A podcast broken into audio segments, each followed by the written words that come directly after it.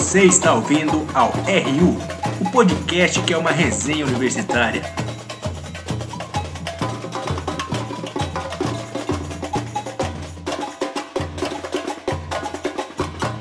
Salve, salve, universitário do Brasil! Aqui quem fala é Rafael Guedes.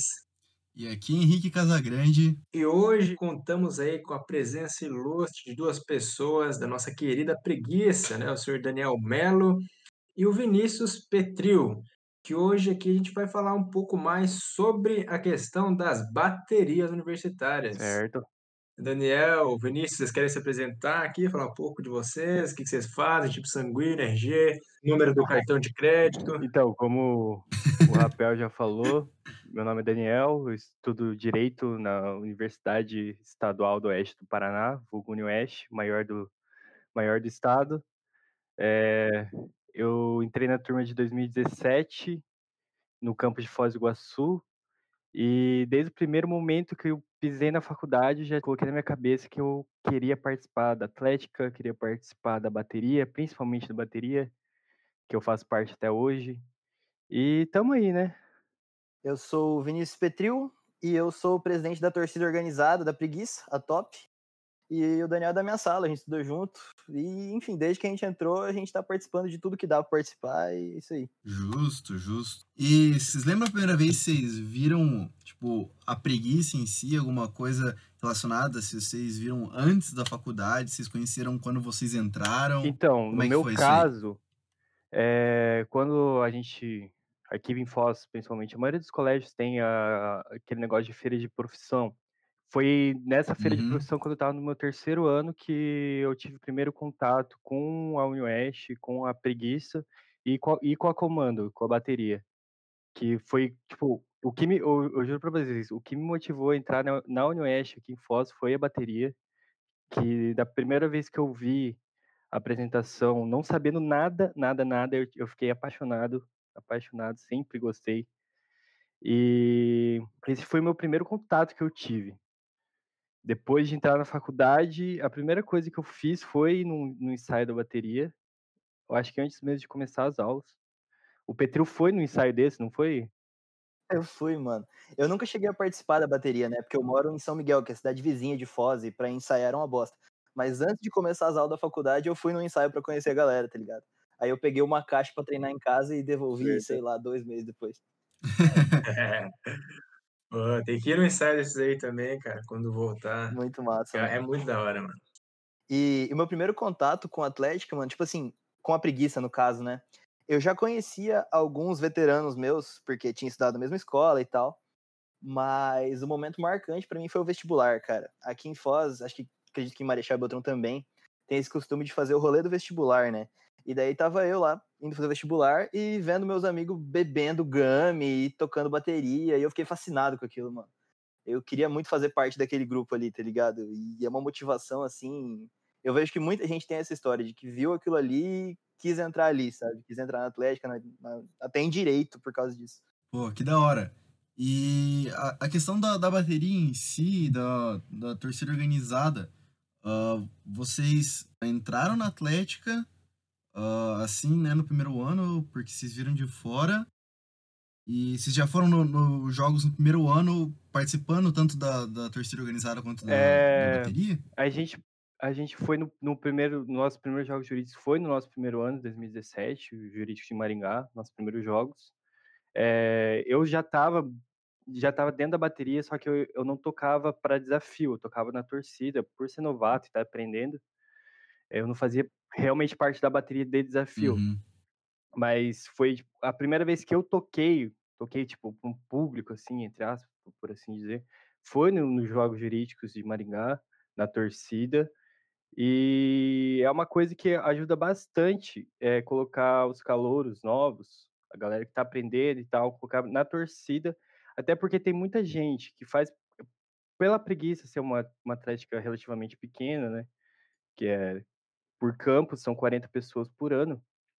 E tem muita gente que é da bateria e que é atleta também. E então a galera que, tipo, é, Uhum. os veteranos, a galera que tá mais tempo, geralmente é dos dois, da bateria e dos esportes. Então, acaba sobrando para os calouros, que não estão tão envolvidos assim, a ficar na torcida e a, e a tocar ali. E isso é um, é um primeiro passo que a pessoa dá dentro da, dentro da bateria, que até ajuda muito, muito, muito pro, pro desenvolvimento com o instrumento e com, com a questão de, do aprendizado do para tocar. E ali dentro, Daniel, da bateria, qual foi o primeiro instrumento que você começou Meu primeiro a manejar? instrumento e o meu preferido até hoje, mano, é a, é a caixa. Foi o primeiro instrumento que eu tive contato e que eu toquei eh, no meu primeiro desafio, foi a caixa. perfeito. É, você perguntou antes se a gente, se quando a gente entrou, a gente já entrou direto nas paradas, né? No meu caso, não. O meu primeiro ano eu curti muito, mas eu curti muito como calor, assim. E eu acho que se eu fosse dar um conselho para quem entra hoje, eu acho que você tem que participar do máximo de coisas possível. Se enfia num esporte, se enfia na bateria, se enfia em alguma coisa. Que eu acho que esse é o jeito melhor de você curtir jogos, especialmente ao longo dos anos, sabe? Mas ali era primeiro jogos, a gente tava conhecendo aquela atmosfera de jogos, que é um negócio o cara que Uhum, vem no ensino médio não conhece nada parecido com aquilo ali, né? E a torcida organizada nem Exato. existia. A é. gente que começou com isso no nosso segundo ano, né? E aí a gente vai chegar lá e vai mostrar por quê, o que, que acontecia. Mas foi um primeiro ano diferente do restante, assim. Foi legal, foi importante, mas eu acho que o melhor jeito de você curtir jogos é estando por dentro das coisas, estando envolvido ao máximo possível. período, né? Eu acho que essa fase tem que ser muito bem aproveitada da melhor forma e participar de tudo que puder, se enfiar em tudo que puder, porque é muito massa. Às vezes é trabalhoso, cansativo, mas vale muito a pena, até experiência para a própria vida, assim. Cara, eu acho que Com certeza. Eu acho que é interessante é, tocar nesse ponto, principalmente, eu acho que pro nosso curso de Direito, que, querendo ou não, nossa grade é extremamente mal feita, mas eu não vou entrar muito nesse detalhe. Mas, é, no primeiro ano, para Marechal, principalmente, ó, imagina que no- nos campos de, de Beltrão e Foz seja a grade diferente. Mas pra gente, nosso primeiro ano é, nossa, é extremamente, ah, vamos dizer, você tem muito tempo, Várzea. é, muita várzea, você tem muito tempo livre você tem muito tempo livre. Então, a- a- eu a- acredito que a melhor coisa que você tem que fazer é, cara, vai praticar qualquer tipo de esporte, vai atrás de, na torcida, se inscreve pra atlética, o que for que seja, seja diretoria, porque daí ali você vê o que você gosta de fazer, o que você não gosta de fazer, porque você tem tempo de fazer tudo. Aí depois, quando começar as coisas, apertar as coisas, sei lá, você ter estágio, ou você ah, precisar de mais tempo para estudar para as provas, com material mais difícil, sabe o que você quer fazer. E daí você toma o seu tempo só para aquilo, porque se você, querendo ou não, você não vai ter tempo de fazer tudo nos anos seguintes. Mas no primeiro ano você toma liberdade para experimentar tudo e ver que você gosta e que você não gosta. Nossa, concordo plenamente, mano. Primeiro ano é. Eu sempre falo, o cara ainda fica falando, mano, primeiro ano é o paraíso, aproveita. Porque é. Depois fica mais difícil mesmo. E o primeiro ano você. É onde você tem a oportunidade de criar laços com pessoas que depois vão sair da faculdade e com, com a pró- sua própria turma. E, enfim, tem que aproveitar, cara. Isso aí é. Eu acho tão importante pra formação da pessoa do que as próprias matérias, tá ligado? Eu acho Sim, até porque a-. É porque a Infos eu acho que é do mesmo jeito Marechal, eh, a gente tem muito tempo livre, é um pouco várzea, por assim dizer, no nosso primeiro ano. Os professores escutando vão tudo ficar puto com a gente, né? É, vamos escutar assim. Ai, Mas mesmo se escutarem, né? Eu acho que até eles Sabem, mesmos mano, sabem eles que primeiro ano a, a Sim. galera pega um pouco mais leve, né? Os É, professores, né, no caso. É, dificilmente você também é aceito em estágio, porque a maioria do pessoal não tem nem 18 anos para entrar no estágio, ou, às vezes quando tem, é. não, não é aceito porque começa no segundo ano e afins. Então você tem a tarde inteira para fazer várias na... É, ó, a pessoa também não sabe se quer trabalhar, ou né, não, não- às vezes não precisa. E, bom, É, Exatamente. Mas vamos entrar aqui agora, acho que na primeira parte, um pouco da, do histórico da Comando Oeste, Daniel. Você quer contar um pouco pra gente aí de como começou tudo? Porque a gente sabe que foi, começou lá em Marechal, daí foi para Foz. Como que ocorreu aí toda essa É, então, transição? a Primeira bateria da Preguiça, né, não foi originalmente aqui em Foz, foi, assim como você disse, foi em Marechal. E pelo que eu ouvi, pelo que eu escutei dos veteranos, né, da galera que estava no momento da criação da bateria aqui em Foz, meio que a, a, essa instituição bateria universitária da, da Preguiça ficou meio largada em Marechal e por, pela iniciativa é, da galera do Aaron, Marcel, essa galera mais da velha guarda, assim. O, Aaron foi, foi uma pessoa muito importante para a preguiça, é, foi presidente geral, é, diretor de campus. É um cara que impulsionou muito a Atlética em si e impulsionou também muito a bateria. É, trazendo toda aquela turma do ano deles, que foi em 2013, que a bateria foi fundada aqui em Foz, e ele é da turma de 2012. Então foi toda a galera da turma dele que puxou isso aqui para Foz do Iguaçu e, e, obviamente os veteranos deles, né? Também é, apoiaram toda, toda essa ideia e participaram.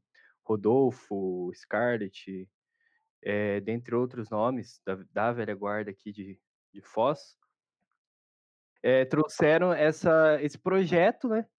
Começando em janeiro de 2013 e desde então a bateria ela sempre foi muito participativa. Tipo, posso dizer que assim sempre colocou a cara tapa, mesmo sendo uma bateria nova, sempre participou dos desafios e no meu ponto de, de vista é o principal fator para a evolução de qualquer bateria é é se colocar em erro, sabe? Para crescer, se colocar em erro para aprender. E é, essa é a única, única forma que tem para a evolução. Tanto que a bateria de 2013, em 2015, teve o primeiro pódio no Joia Oeste, o segundo lugar.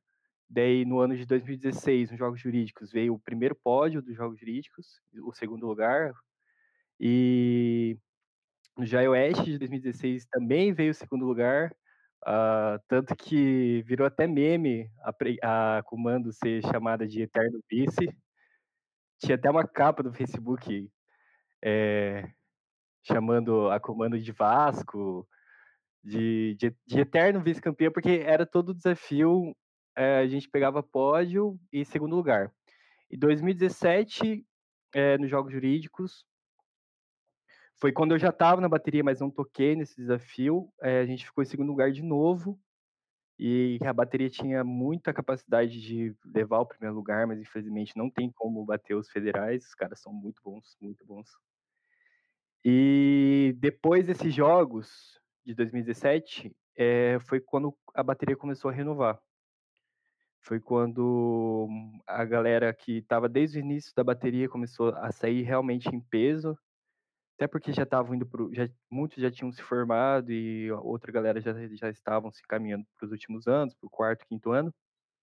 E que é o momento que a pessoa tem para focar mais para terminar a faculdade e coisas do tipo, né? Então, depois desses jurídicos de, 2016, eh, de 2017, teve essa, essa troca, que foi quando a, renovou praticamente a galera da minha turma, que a gente entrou em peso. E é tudo calor, tudo novato. E a gente, tipo, eu vejo que assim, nosso primeiro desafio foi o Jail West 2017, em Marechal. E a gente meio que, o que a gente não era que colocavam para nós, mas a gente tinha um peso, né? Nossa, olha o, o retrospecto da, da bateria, tudo todos foram vice, vice, vice, e a gente meio que tava com esse fardo de ser vice-campeão também, carregando isso, sabe? Esse peso, assim, tipo, essa responsabilidade que, pela história da Comando, por tudo ela, que ela construiu durante os anos de desafio, e a gente foi pro, pro GeoWest de 2017 com, com esse peso nas costas, assim, que cada um sentia. A gente não conseguiu esse lugar, a gente ficou em quarto, que é, tipo, é maravilhoso o quarto lugar. Ainda mais num, num, num desafio do nível que é do GeoEdge, que tem baterias excelentes, como a Raposona, Contrabando, né? Nossa eterna rival Contrabando. Mas a gente foi com esse peso, a gente não conseguiu. Eu lembro que todo mundo ficou muito triste, ficou muito mal, mas foi uma coisa que ajudou muito para nossa experiência e para a gente ter a cabeça e porque, cara, foi o primeiro desafio de todo mundo e todo mundo que passa pelo primeiro desafio fala que é, é um nervosismo. Vocês não têm ideia, velho. Vocês não têm ideia do quanto que é, quanto que você, quanto de nervoso você passa de subir no palco para tocar. Ainda mais que no Joy West de 2017 foi a primeira vez que colocaram o desafio na festa. Então a primeira, a primeira festa dos jogos foi só com é, o desafio. E a gente tocou para a galera que estava na festa. Era muita gente, era muita, muita gente. E eu lembro até hoje que eu subi no palco, eu não enxergava um pau na minha frente, tão nervoso que eu tava. Pensei que eu ia desmaiar a qualquer momento, cara. Era muita gente olhando, era muita gente olhando. Ô, mano, que doido uma coisa, velho. Que tipo, eu lembro bem nessa época que eu era delegação naquele momento. E eu lembro realmente que o sentimento depois de vir o quarto lugar, a galera tava todo Sim. mundo meio triste, mas é um puta resultado, né, mano? Especialmente pra quem tá começando. E eu lembro que tava todo mundo de cabeça baixa e tal. E nossa, Sim, mano. é É, um, é um- é um resultado bom pra é caralho, não é tinha pouco todo esse estigma, né, da gente ser vice-campeão, todos os desafios a gente tava sendo vice, vice, vice, vice. E a gente foi lá e não conseguiu. Eu acho que uma coisa que é muito difícil, em qualquer sentido, no meio universitário de atlética, seja, seja numa diretoria, seja numa bateria, seja nos esportes, é a renovação, né, mano? Porque, tipo, é, é tudo muito rápido. Em dois, três anos, os caras já estão no último ano ali, já estão se formando, já estão saindo. E é difícil você manter, é difícil você treinar Sim, novas pessoas para aquelas isso. funções. e- É que é- o É mais muito- difícil de uma bateria complexo, mano. universitária é essa questão da renovação, porque um curso de é, cinco anos, a maioria, né? Engenharia e Direito, Medicina seis, outros com um tempo menor, de quatro anos, como administração, mas enfim, é um, é um espaço de tempo muito curto, muito curto. Desde o momento que você entra até o final, é, é, é- passa tudo muito rápido. Então, a bateria e as atléticas também sofrem com esse tipo de renovação, ainda mais se tratando de uma atlética que é dividida em três campos, que entra uma turma por ano. Não é igual pegar, por exemplo, uma UTF-PR, que tem turmas semestrais de um milhão de cursos, que entram um milhão de pessoas por semestre. Então, é muito mais fácil você, você renovar e trocar o É, contingente e ter alguém com mais experiência, porque a maioria da galera que entra numa bateria universitária, ainda mais uma atlética pequena, não tem experiência nenhuma. Tipo, eu entrei, eu entrei odiando samba. Odiava samba, samba, samba. Juro, juro. Mas isso foi a bateria me mudou e eu não sabia tocar nada, nada, nada, tipo, só violão e guitarra no máximo ali, brincando. E até pegar o, o instrumento é muito difícil, cara, é muito difícil. Eu lembro, eu lembro que no antes do meu primeiro desafio, eh, eu quase fui cortado. Eu quase não toquei no meu primeiro desafio, porque é um, é um tempo. Você precisa de um tempo relativamente grande para pegar o instrumento, para você se tornar apto a tocar no, no, no desafio de baterias, né? Sim. Tem que ter ali a- as horas de prática, né? Assim, tirando as horas de prática que vocês levam por fora, só as horas que é, são dedicadas à bateria, assim, um, um ensaio oficial, são, são quantos por semana? Então, é, isso varia, porque em tempos normais, que não são pré-jogos, a gente tenta ensaiar de três a quatro vezes na semana, é, dois, dois, ensaios, Uhum. dois ensaios semanais, é, depois da aula, a aula acaba 10 horas, daí a galera fica na Unioeste até meia-noite, mais ou menos, ensaiando. E daí, no final de semana, a gente tenta fazer sábado e domingo, um, ensaios mais longos, de duas horas, duas horas, duas horas e meia.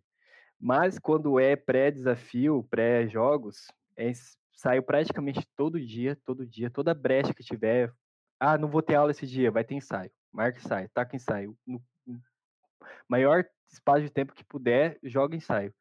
Porque é o momento que todo mundo tem que estar focado e treinado e ter tocado a música de trás para frente, frente para trás, tocar de cabeça para baixo, saber tudo, tudo, tudo. Que é uma rotina, uma rotina muito intensa para ensaio, pré-desafio, quer dizer. Não, eu imagino. E a questão de, de tanto seleção de, do, do pessoal quanto seleção de instrumentos, é, ela é feita como? A pessoa pega um instrumento que ela acha que ela vai conseguir tocar, alguém designa ela o instrumento, como é que funciona O que a isso? gente tenta fazer quando, quando entra uma turma nova todo ano, é a gente faz uma. A gente toca um samba, faz uma apresentaçãozinha assim pros calouros, pra ver qual eles se identificam mais só de assistir, assim, sabe? E a gente tenta colocar os calouros nos instrumentos que elas preferirem, é, só na visualização e tal, mas com o decorrer do tempo, é, dos ensaios, da galera indo realmente, porque tem calouro que vai um, dois ensaios, depois tipo, deixa de ir, e conforme vai passando o Uhum. tempo, vai meio que dando uma, uma garimpada assim na galera, dos, dos guerreiros que vão, vão adentrar nessa loucura. É, a gente tenta designar para onde a bateria mais precisa, porque dentro de uma bateria tem toda uma questão de equalização dos instrumentos. Tipo, não pode Certo. ter, eh, ah, eu quero ter 3 surdos de marcação, um surdo de corte, que é o surdo de terceira, e 3 caixas. Não, tem que ter uma equalização. Eh, 4 caixas para dois 2, 3 tamborins, porque tamborim tem um som mais alto que uma ca que a que a caixa. Porque na hora da avaliação dos jurados, eh, tem vários critérios, eh, desde versatilidade, criatividade da música, dos arranjos, também tem a questão da equalização dos instrumentos. Então, a gente tem que sempre tentar respeitar essa equalização, porque é uma das questões mais importantes, porque na não adianta você ter um arranjo bonito, ter um ter frases bonitas na música e a equalização tá uma merda. Hum, tipo, isso não rola. Uhum. Ô Daniel, quando entra um calor assim para tocar na bateria, quais você acha que são os instrumentos ali que o pessoal tem mais dificuldade?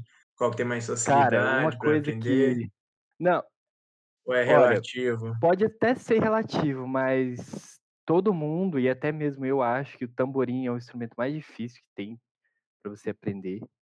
Eu tô na bateria há 4 anos ainda não sei tocar esse instrumento, porque é muito difícil. É muito difícil, tamborim é difícil. Tamborim e caixa eu acho que são os instrumentos mais difíceis. Caixa principalmente porque a caixa dá a base do som do samba. Então, os outros instrumentos, eh, seguiam através da caixa. Eh, a marcação do segunda, por exemplo, do surdo segunda, ela elas ela é certinha no tempo de uma caixa, então é meio que a a base, assim, do do som. E um dos instrumentos mais fáceis que eu acho, assim, só tem que ter uma noção de uma noção de de de tempo mesmo, é o surdos de marcação. Não não porque o surdo só bate, mas é porque é só você pegar o tempo que a coisa flui mais, sabe. É diferente do tamborim que tem toda uma técnica, que tem todo um jeito de você jogar o instrumento para o lado, ou a caixa que tem o número certo de batidas para fazer uma levada, ele tem levada, eh, da mocidade, tem levada mais tradicional, tem uma levada, sabe, levada, eh, rufando, então varia muito também conforme a a bateria em si, eh, esse esse esse negócio. E a a marcação do surdo é Sim. praticamente a mesma. Você tocou num ponto ali que eu achei interessante, a questão de equalização. Hum, nesse nessa questão, assim, quando, por exemplo, vocês vão tocar, como que fica a organização, a disposição, assim, né, de de todo de todo o pessoal ali? Tem alguma regra para isso? Por exemplo, o surdo fica atrás, eh, tamborim fica em tal lugar, instrumentos Uhum. ali, ma enfim, não sei se você entendeu o que dizer. Tem alguma disposição Entendi, entendi. Não, tem específica? tem Como é que é uma feito? uma lógica, assim, pra pra galera ficar. A gente a gente tenta deixar os instrumentos leves na frente, que é agogô, chocalho e tamborim, numa linha mais à frente. Os surdos, eh, a gente a gente tenta deixar eles na nas pontas, 2 pontas, as caixas entre os surdos, o de terceira no meio das caixas e os repiques ali no meio, bem na cozinha ali, bem no meio. E isso é algo que é visualizado em várias nas várias baterias ou cada uma, assim, dá uma Ah, cada uma mudada tem um aqui? tem a sua peculiar pecu peculiaridade, dá uma mudada, mas o padrão é mais ou menos esse. Até por causa, eh, por exemplo, eh, na nossa bateria a gente tem a gente toca com com 4 caixas. Então, tem baterias que tocam com 6, com 8, baterias universitárias maiores. Então a gente tem que deixar as caixas mais juntos para ter um som maior, para ter uma pressão, porque na hora da apresentação tem a bateria tem que levar uma pressão, tem que mostrar que tá ali tocando, sabe. Tem que ter um som que vai que vai chamar a atenção dos jurados.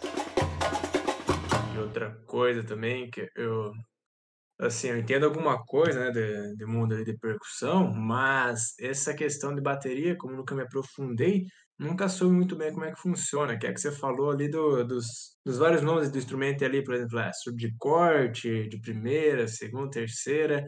Que que que que significa isso? O que que difere cada um deles? Qual é a função deles que eles cumprem, assim, Então, primordialmente? os os surdos de mar marcação, que é o surdo de primeira e de surdo de segunda, são os eh, são os instrumentos que dão a base do som. Eh, são os instrumentos quando você entra no ginásio e escuta aquele bum, bum, bum, bum, aquilo é o surdo. O surdo é um instrumento que ele traz uma um uma pressão, porque ele justamente é a base do som. A a cadência do samba, ele é ele é baseada no na marcação dos 2 surdos, né, no surdo de primeira e no surdo de segunda, que também são os os os tempos de uma levada e outra, né. Que eu disse que a a uma levada de caixa, ela se inicia no no surdo de ela ela termina e começa no surdo de segunda. Ela respeita o esse esse período entre as marcações dos 2 surdos.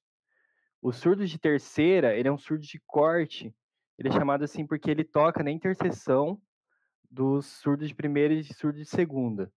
Então, quando o surdo tá marcando tum, dum, tum, dum, entra o surdo de terceira junto com o primeira, mas fazendo um corte entre essa entre esse período dos 2 surdos, que fica um som mais ou menos, eh, tum, dum, tum, dum, tum, dum, dum, tum, dum, dum, dum, dum, dum. Ele dá esse esse molejo pra música, assim, por assim dizer, esse swing. Perfeito.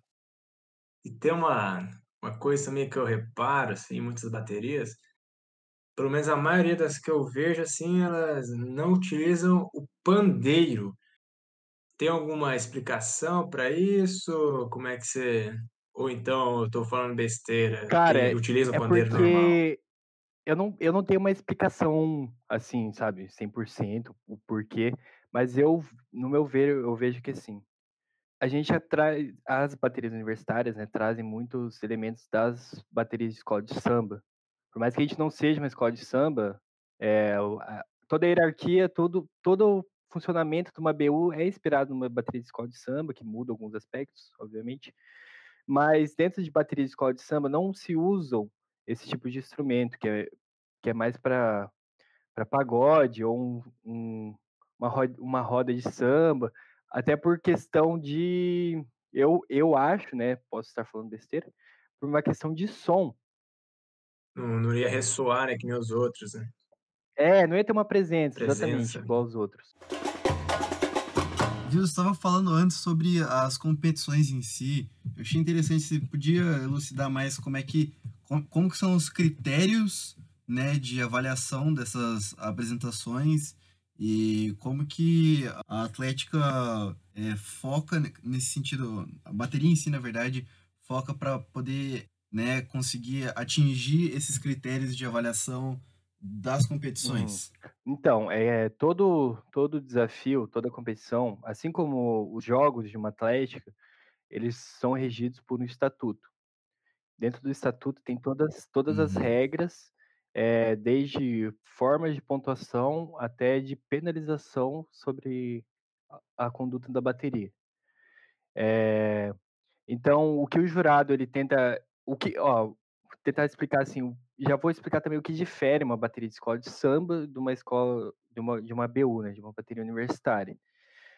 Dentro de uma dentro da bateria universitária, é muito mais, eh, avaliado, por assim dizer a forma que a música é construída, eh, a forma que os elementos dos instrumentos, a conversa de instrumentos, arranjos, eh, desenhos e coisas desse tipo.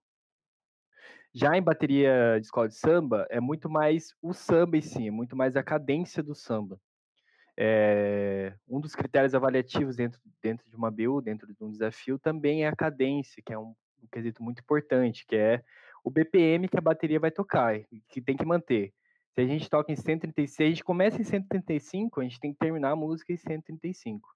É, durante no meio da música pode ter alguma variação, desde que seja algo sonoro, assim, por assim dizer.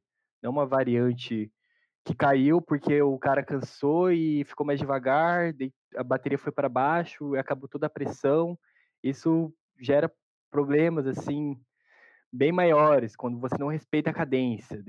Além da cadência tem a versatilidade, os arranjos que você que você utiliza, a forma que você produz o som, é, e tudo meio que se tangencia nesse nesse nesse aspecto. Tanto que eu, eu uma vez, quando eu fui é, eh, CO do, do Desafio dos Jogos Jurídicos do ano passado, fui da comissão organizadora, é, a comissão organizadora, antes do desafio, tem uma reunião com os jurados, né, para ver como, como ele vai, vai utilizar os critérios. E eles até falam que tem algumas baterias, principalmente baterias grandes de São Paulo, que é o grande centro assim das, das BUs do Brasil, que são chamadas de baterias Rexona, que eles pegam o estatuto e colocam debaixo do braço e vão tocar. E eles ganham por causa do, do estatuto, porque eles leem o estatuto de cabo a rabo e vão fazer uma música para respeitar tudo que está no estatuto. Eles não arriscam. E também um, um, dos, um dos critérios avaliativos também tem essa questão de você arriscar, de você ousar na hora de tocar. Isso é uma coisa que, impressiona, é, que impressiona muitos jurados, mas também que pode dar muito errado. Porque se for mal executado na hora, você acaba com a pontuação. Perfeito. E ali na Comando Oeste, o que, que vocês tentam mais seguir? Tentam seguir essa perspectiva Rexona ou às vezes vocês dão ali também uma arriscada? Cara, a gente tenta sempre dar uma arriscada. Tanto que teve um episódio muito triste que foi o Jogos Jurídicos 2018.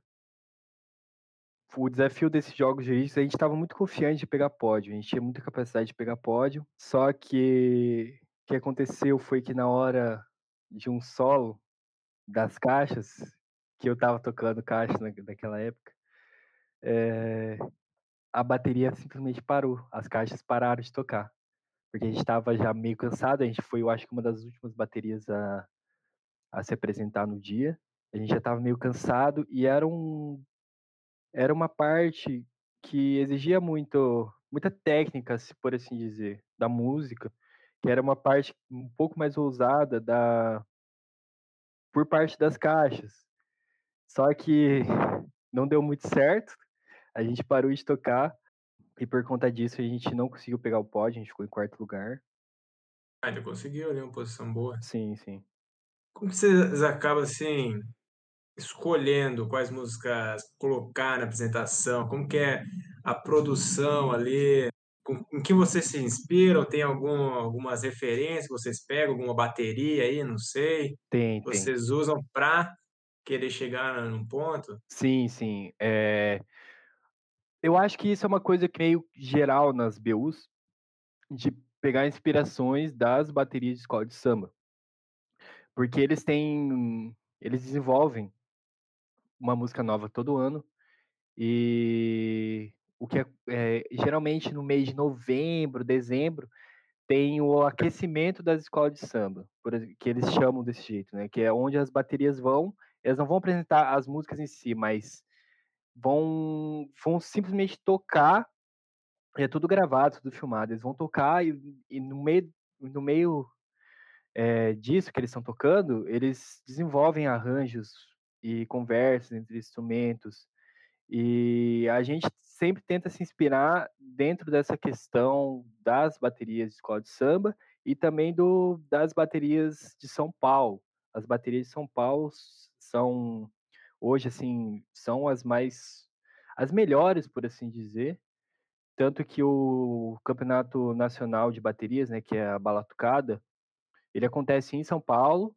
Tem, tem algumas baterias aqui do, do Paraná que participam, como a Carnice, a, a, a Raposona participa da pré-seletiva, a Carniceiro, se eu não me engano, participa, a C7 participa da UFPR Engenharia Curitiba. Então a gente tenta sempre se espelhar nessas baterias maiores, porque as, as BUs em São Paulo, elas existem, tem bateria que já faz 20 anos que existe, que tem desde 1998, desde 1999, então lá já é muito consolidado esse meio de BU. Perfeito. É, tem que ter uma referência ali, né? Não dá para sair do nada. Mas, ô, Daniel, eu quero voltar ali numa, num ponto que a gente estava falando agora há pouco, que é a questão das, dos critérios que são utilizados ali para o julgamento das baterias, né? Esses jurados, como é que eles são escolhidos? Quem são esses jurados? Eles têm algum conhecimento prévio? Como é que funciona essa seletiva aí? Que eu nunca entendi muito bem. Provavelmente tem que ter alguém que tem um conhecimento técnico ali, pelo menos, né? Sim, sim, Musical, sim, sim. São, a gente tenta sempre pegar é, a galera que é de BU. Hoje em dia, no, nos torneios é, de bateria universitária, se prioriza muito a galera que já participou de uma, de uma bateria, que sabe como que é, porque é diferente a perspectiva de uma BU e de uma bateria de escola de samba. E uma coisa que mudou totalmente o, os desafios de bateria em si, uma mudança drástica, foi que antigamente utilizavam muito é, a galera de bateria de escola de samba, como por exemplo o Zoinho, é, que, a gente, que traziam eles para cá de escola de samba para julgar torneio de bateria universitária. E esse tipo de jurado, eles priorizam mais levada de samba, mais é, cadência, coisas desse tipo, e não uma coisa mais ousada, com, com a versatilidade na música, com a criatividade na música. Mais clássica, é, dá para dizer. Isso, isso, isso. Daí, por exemplo, lá, lá em São Paulo tem uma, tem uma comissão de jurados, por assim dizer, que é, que é a banca, que é composta por ex, ex-ritmistas de baterias como a SPM, como a, a bateria Bandida, como a bateria SA, que são baterias muito grandes, campeãs do Balatucada, que é o Campeonato Nacional de Baterias. Então, a gente tenta sempre priorizar essa galera com experiência no meio universitário. Perfeito. É, eu acho que na verdade é mais interessante assim, né? Porque a gente quer fazer um negócio mais para os universitários mesmo. né? Sim, sim, sim. Apesar de ter, várias, que nem você falou aí, várias baterias que acabam querendo ir aí nesse balatucadas. Isso, É isso, né? isso. Enfim.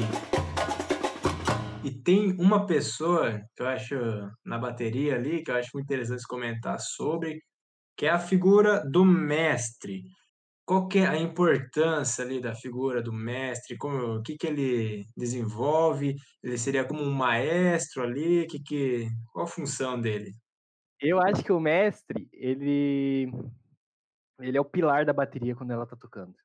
Ele é o ponto principal. Ele que sustenta todo o andamento do, da música, ele que passa a energia pra galera. É, ele, é o, ele é o ponto principal na, na bateria. É, ele também é o responsável pela criação da música, e muitas vezes, muitas baterias é, só tem um mestre responsável pela criação da música. E o mestre, ele, ele além de ter toda a responsabilidade de manter a bateria tocando, é, ele tem que passar a segurança para a galera, porque a hora do desafio é um momento de nervosismo, todo mundo tá nervoso, todo mundo tá nervoso. Quem fala que não tá nervoso é mentira. E o mestre ele tem toda essa responsabilidade de conduzir a música, né, com sinais, contando o tempo, todo aquela, aquele negócio, igual o maestro que você falou, né, que fica com um pauzinho Certo. assim. O mestre tem a questão dos sinais, que, que é cada bossa, né, que a gente chama de break, na verdade, cada, cada desenho, por assim dizer. Ele é responsável pela transição, ele é responsável pela, pela bateria manter o andamento dela, ele é responsável pela, pela energia que vai passar. Tanto que o Vini Show, o Vini Azevedo, ele quando ele quando ele tá de mestre, é uma coisa muito louca, cara, que ele consegue passar toda a energia dele pra gente. E aquele moleque parece que vai explodir de tanta energia. E a coisa se torna mais leve, se torna mais fácil de, de, de acontecer. Então o mestre ele tem toda essa responsabilidade. É um papel aí bem pesado, né? Tem toda uma pressão sobre ele. Sim. Acho que esse, o Vini Show, que você falou, eu até lembro dele aí, era. Ele estava no passado, no Jogos Jurídicos, Uhum. onde Foi o mestre. estava foi com o o mestre. Blindado. Isso, é isso, isso. Ah, é, eu lembro, é. Deu pra ver que ele animava bastante lá todo Sim. mundo. E ele até ganhou o estandarte melhor mestre. É, perfeito. Tá certo. Lembro sim. E agora, vamos chegar aqui numa questão. Você falou que em 2017 vocês tocaram foi na, na festa fechada, né? Que foi mudou ali o lugar da competição. Isso. Para vocês ali, ou na sua perspectiva, vocês acham melhor tocar no Inferninho, na festa fechada, ou vocês preferem ali realmente no desafio de fato, no ginásio ali, tudo mais organizado? Cara, na minha opinião, eu acho que o Inferninho é o melhor lugar. Porque o ginásio, a acústica do ginásio é horrível. É, você acaba, se- pode até se perder dos, porque você tem, quando você toca no desafio, você tem que estar sempre atento ao que está acontecendo. E quando tem uma acústica muito ruim, isso atrapalha demais o retorno do som que você está tá escutando, né? Para você se basear, é para você ma- se manter na, durante a música. Na festa, tem o grande problema de que as pessoas querem beber, querem curtir a festa. E muitas vezes os ritmistas se privam disso por conta do desafio, né? Que não pode chegar no desafio caindo de bêbado. Não tem como. É, E Nossa, mano, teve um desafio que foi em festa que eu caí na cilada de seis step, mano. Fiquei lá segurando baqueta quatro horas e perdi o rolê. Nossa. Aí depois eu fui pra festa e tentei compensar, tá ligado? Deu certo, mas daí, né? é verdade. Tanto que tem uma bateria aí do Oeste, a famosa Raposona, que quando eles tocam em festa, eles fazem o plano JK. Cinco horas de festa em uma. Então os caras se acabam. Então, no, no JJ do ano passado, acho que vocês foram um dos últimos a tocar que teve o, o incidente da, dos sprays de pimenta lá fora, teve toda uma confusão. Né? Eu, tava, eu tava lá fora. Como é que foi a experiência lá dentro, sendo que, tipo, o pessoal começou a aparecer do nada, começou a ir todo mundo entrar no ginásio. Como é que foi ah, esse JJ em si, nesse de 2019? Cara, eu lembro que eu tava na quadra, né, esperando pra tocar. Daí, do nada, eu vejo toda a torcida da Alçapão correndo pra fora do ginásio. Eu falei, puta, fudeu, velho. Fudeu, fudeu, fudeu. Porque aqueles caras, quando, quando tem alguma movi- movimentação deles, você já sabe que coisa boa não tá vindo, né? Eu já fiquei nervoso, nervoso, né? Comecei a mandar mensagem pra todo mundo. Daí alguém que tava no, na arquibancada veio falar pra mim, ó, tá tendo briga, os caras da Alçapão e da, e da Univel, eu acho que era, né? Estão brigando lá, tá, o pau tá comendo, spray de pimenta, eu não tava entendendo nada, cara, nada, nada, nada. Eu não vi nada do que aconteceu. Eu só, só senti muito medo em ver aquela torcida do, da, da Alçapão correndo pra fora. Porque os caras, tipo assim, eles podem ser estorvados, mas quando eles se juntam pra fazer merda, eles sabem fazer merda organizada, cara. Aqueles caras sabem. Fazer merda organizada, eu gostei. Então, teve também um episódio, eu acho que, é, na verdade, é, é importante contar aqui que eu acredito que seja, na verdade, uma das partes ah, ah, da, da própria história da, da Comando, que é a questão do, dos instrumentos que foram roubados. Não sei se pode contar um pouco da- dessa história pra gente aí. Posso contar muito bem que foi meu carro que foi roubado, eu tava dirigindo. Cara, a gente. Isso foi depois do Jair Oeste de 2018. E a gente tava saindo do ensaio, que era um ensaio meio que para recrutar a galera nova, né? Porque quando tem jogos, em tempo de jogos, em intervalos entre jogos, é só, é só focado para desafio, desafio, desafio, desafio. E a gente não consegue dar atenção para a galera mais nova. por assim dizer, né? Muita Uhum. atenção. Então a gente resolveu fazer esse ensaio pós-jogos para trazer uma galera nova e tal.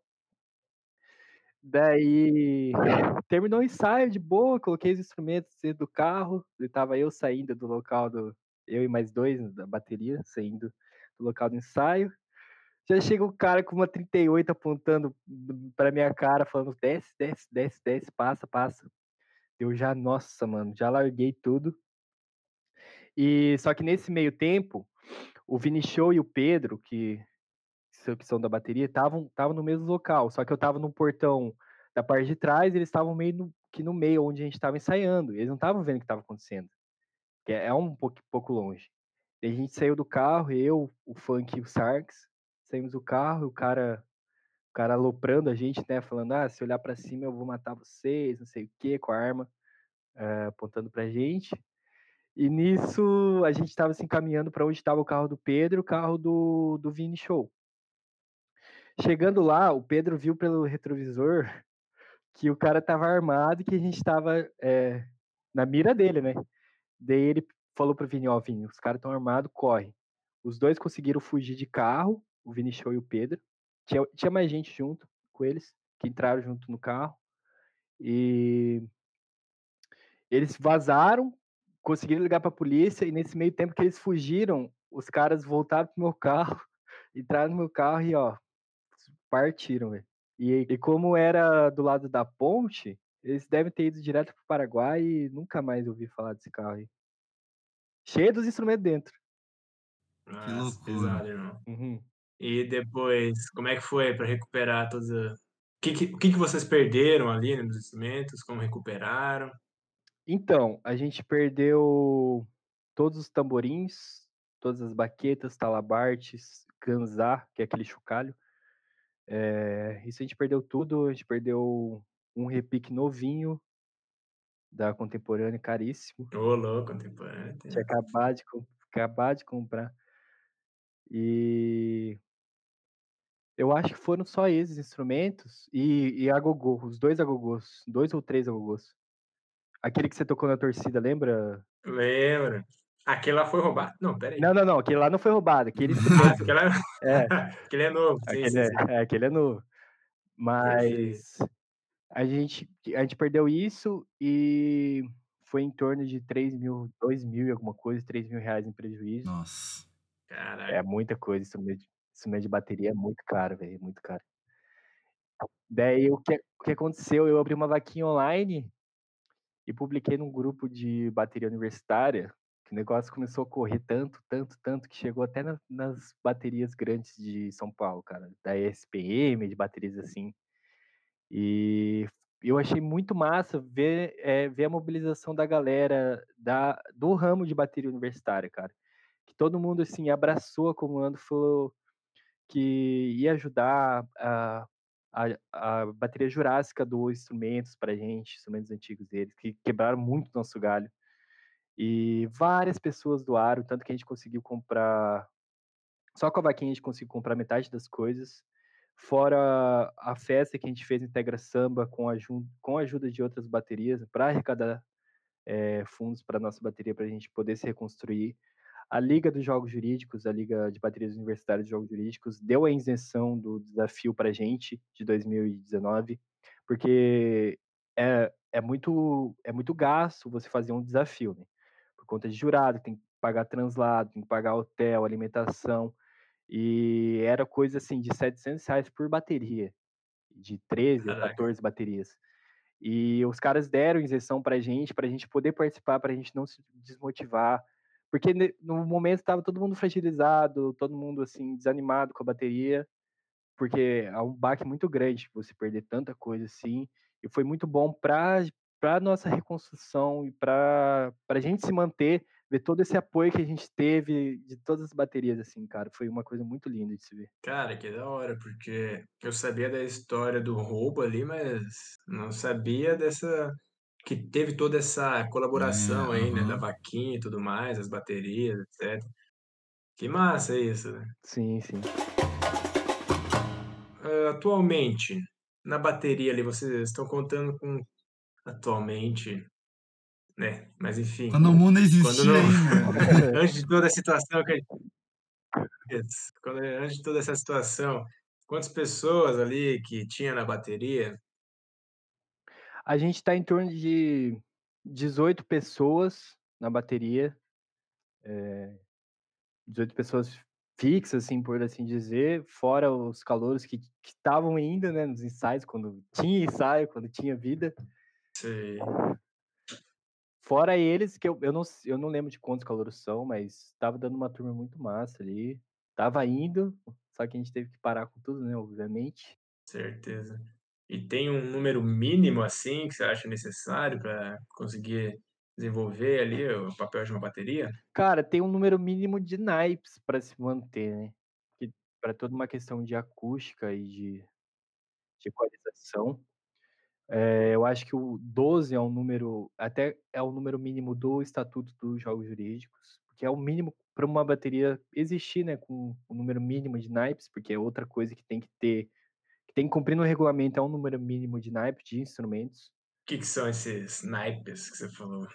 Naipes é, é- são os instrumentos. É, caixa é um naipe, repique é um naipe, tamborim é um naipe, agogô, não sei a- se agogô é considerado, porque no, no Estatuto dos Jurídicos é meio diferente. Mas enfim, agogô Ah, também é um naipe, é, surdos são naipe, surdo de corte é um naipe. Perfeito.